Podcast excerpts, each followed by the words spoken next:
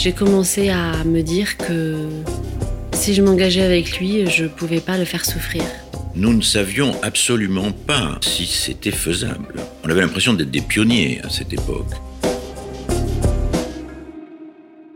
Caroline et Alain, troisième partie, les annonces.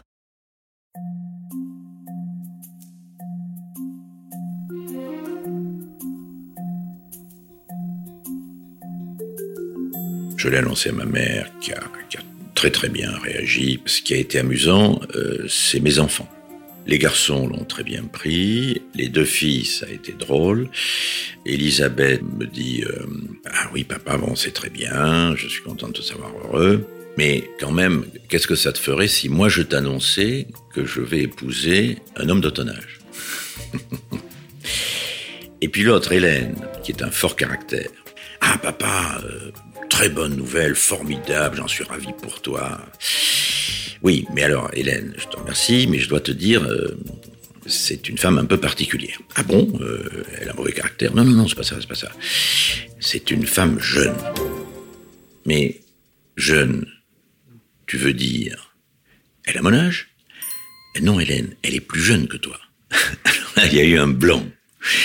Mais spontanément, elles sont devenues les meilleures amies du monde. Donc de mon côté, ça s'est, ça s'est finalement très bien passé. Avant d'en parler avec les autres, il fallait que je démêle tout ce qui se passait à l'intérieur de moi. C'est un tsunami en fait. Il y a d'abord toutes les questions que chacun de nous peut se poser. La couche supplémentaire, c'est tout ce qui est rapport à la différence d'âge. C'est d'abord assumer le bout de l'histoire, c'est-à-dire qu'un jour, euh, normalement, il partira avant moi. Voilà, il y aura une, fin de vie peut-être à gérer, peut-être des maladies, on ne sait pas. Voilà, donc il y a tout ce côté un peu sombre à assumer. Mais je me souviens très bien m'être dit que ce mec, je l'aimais tellement que hum, même s'il y avait qu'un an de bonheur à prendre, je le prenais. Et surtout, la pensée suivante, ça a été, mais en fait, je pourrais être avec un mec de mon âge et divorcer au bout de deux ans, ou qu'il se fasse renverser par une voiture. Donc en fait, c'est la même chose. Et ce risque-là, bah, c'est le risque de la vie. Et ce risque-là, je veux le prendre.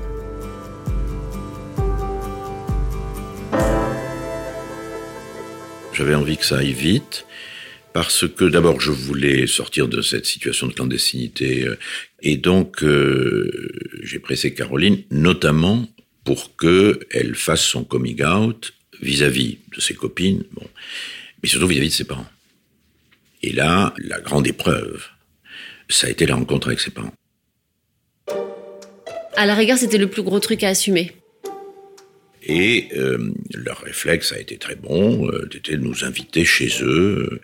À l'époque, ils vivaient dans une euh, petite ville de, de Touraine, ses parents étant un tout petit peu plus jeunes que moi. Et ça s'est très mal passé. J'ai joué la sincérité absolue en me présentant sans du tout cacher mes défauts, mes échecs, euh, les handicaps liés euh, à mon activité politique. Euh, voilà, je me suis mis littéralement à nu. J'avais les larmes aux yeux, c'était très extrêmement profond. La réaction de mon beau-père a été très négative. Plus le déjeuner avance et plus c'est tendu plus étendu parce que euh, pour papa, je pense c'est très difficile. Et il m'a dit des choses qui, sur le moment, étaient très dures à entendre, euh, alors que j'avais d'une certaine manière plaidé coupable, que j'allais faire perdre à Caroline les plus belles années de sa vie. C'est pas ça du tout qu'ils avaient espéré pour leur fille, euh, que je ferais mieux d'aller chercher ailleurs quelqu'un qui me corresponde mieux. Alors, c'était assez injuste parce qu'au fond, ils redisaient ce que je venais de dire, des points euh, négatifs en moi sur lesquels j'avais insisté pour bien montrer que j'en étais tout à fait conscient. Et donc là, papa fait une, énorme leçon de morale au petit garçon Alain, en fait, qui ne dit rien. En gros, le thème, c'était Vous ne pouvez pas voler la jeunesse de, notre fille. Et euh, vous n'avez pas intérêt à la rendre malheureuse. Donc en fait, il me défend et finalement, c'est très touchant avec le recul. Mais c'était violent, c'était difficile hein, pour, euh, pour nous. Pas demander l'autorisation de faire la cour à sa fille, mais c'était un peu ça quand même. Bon. Et au fond, sa réponse était niette. Et du coup, ben, on a tous bien réagi à ça, c'est-à-dire qu'on a tiré la conclusion qu'on ne pourrait pas passer le week-end ensemble, et nous sommes rentrés sur Paris. Évidemment, euh, très euh, Caroline était très bouleversée, mais je crois qu'à aucun moment elle n'a hésité, moi non plus. Euh, on s'est dit, bon, ça va être un, crève-cœur, mais on se passera de, leur accord. Et on se dit, bon ben, ça, va être difficile, mais s'ils approuvent pas, ben, on va s'aimer quand même, en fait, et donc on, se verra pas. C'est triste, mais du coup, on, on se verra pas. Et en fait, 15 jours après, sa maman a repris contact avec elle. Et au fond, euh, ils avaient digéré. Ils avaient compris, ils avaient digéré, mais il leur fallait du temps. Aucun de nous ne savait où il mettait les pieds, véritablement, mais il fallait qu'on le vive ensemble, ce truc-là. On avait tous peur. Peut-être, avec le recul, je me dis que la peur qu'ils ont exprimée à ce moment-là, c'est la peur que moi j'avais eue quelques mois auparavant. C'est tout. Voilà. Et c'était légitime. Et aujourd'hui, son père est pour moi une espèce de frère que je n'ai pas eu. Et sa mère remplace au fond ma sœur aînée que j'ai eu la douleur de perdre. Donc euh, ça se passe mieux que bien nous vivions chacun de notre côté. Entre-temps, elle m'avait présenté ses copines l'une après l'autre, qui vivent comme des étudiantes ou des jeunes actives ou peu actives de, cet âge-là, c'est-à-dire quasiment tous les soirs. L'apéro, la musique, les copains.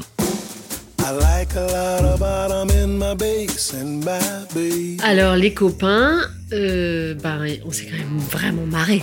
Je pense qu'ils sont tombés de leur chaise. J'ai eu des blagues des mecs. Et chaque fois qu'ils voyaient un, mec bien plus âgé dans la rue, ils me disaient Oh Caro, c'est une target pour toi. Enfin voilà, c'était vraiment devenu la blague. Il a fallu qu'on se connaisse quand même un petit peu. J'étais un personnage un peu bizarre dans mon fuseau horaire, avec mon vocabulaire un peu particulier. Je portais une doudoune que j'appelais la Norac. Enfin, ça les faisait mourir de rire. Je parle du train en disant le chemin de fer. Où est-ce que t'as mis mon tricot de peau euh, Tiens, faut que je m'achète du savon à barbe. Euh, il faut acheter des piles pour le transistor. voilà, donc c'est vintage. La mode était au vintage. Et donc, au fond, Caroline était très à la mode, puisqu'elle prenait même un compagnon vintage. Voilà, donc ça s'est très bien passé. Et euh, au fond, ses amis sont devenus les miens. Et j'en avais besoin puisque depuis mon divorce et depuis des années, à cause de ma foutue activité politique, euh, j'avais quasiment plus d'amis. Et donc du coup, j'ai vécu avec la génération de Caroline ce qui m'a aidé bah, à rester jeune dans ma tête, enfin, et dans mon comportement, et ce qui m'a renouvelé, euh, au fond, mon cercle d'amis.